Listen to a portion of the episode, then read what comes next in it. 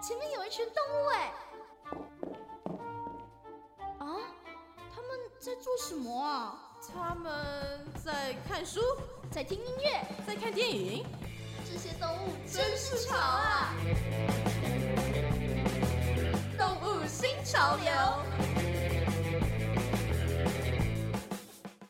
刚刚在动物记录点中，我们有说到青蛙在日本跟归来有相同的读音，所以呢也被当作旅行者平安归来的祝福。那么这就不得不提到之前在台湾啊爆红的一款手机游戏《旅行青蛙》。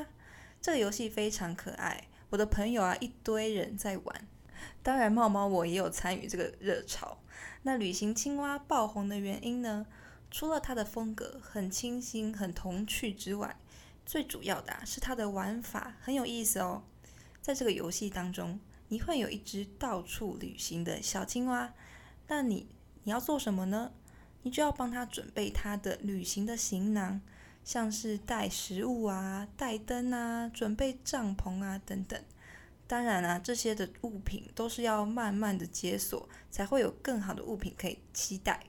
而这些物品里面呢，还会有一些比较特殊的祝福小物，像是幸运草或是玉手、护身符这一类的东西，可以保佑你的小青蛙出去旅行的时候能够平安的回家。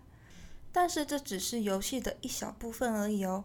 玩家最大的乐趣啊，茂茂我自己觉得哦，就是小青蛙出去旅行之后会寄回来一些照片。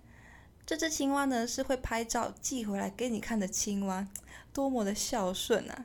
那这样呢，你就可以借由青蛙去旅行的时候寄回来的照片，看看日本各地的著名旅游景点。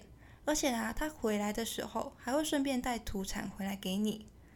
这种收集照片、收集土产的乐趣，正是玩家们最大的享受哦。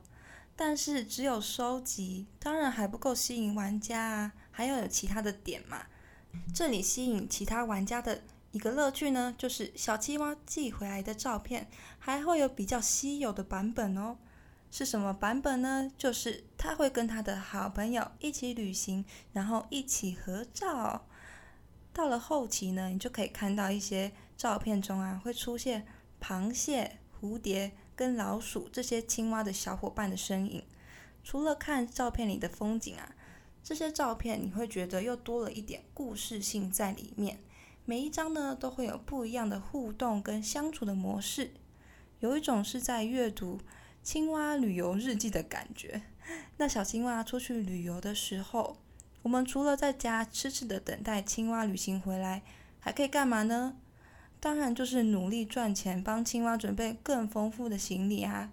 那除此之外，还会有一些动物朋友悄悄的会出没哦，算是一种帮玩家解闷的一个小彩蛋的感觉。这样听下来，真的不得不佩服这个游戏的开发公司，可以想到这么可爱又童趣的游戏。这款游戏除了可以多多的让你认识日本各地的风土民情之外，还让你可以好好的体验一把等待游子回家的心情哦，也是别有一番风味啦。那说到童趣的青蛙，接下来要为大家介绍两首由台湾著名的儿童文学作家林良所写的儿童诗。这两首儿童诗都对青蛙有一些形象的描摹。那我们来看看第一首，第一首呢是下雨天。这一首下雨天呢，就是运用在雨天呐，我们最常想象到的青蛙的形象，来带出呢下雨天所看到的景象，是一首很有画面感的诗。那我们就来听一下这首诗吧。下雨天，远远的看，看到香菇轻轻移动，走近一看，原来是一只青蛙。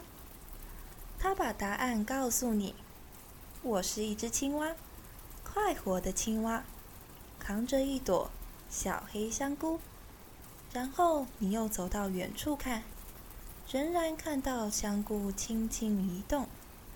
这下子可知道，那是一只快活的青蛙扛着香菇在移动了。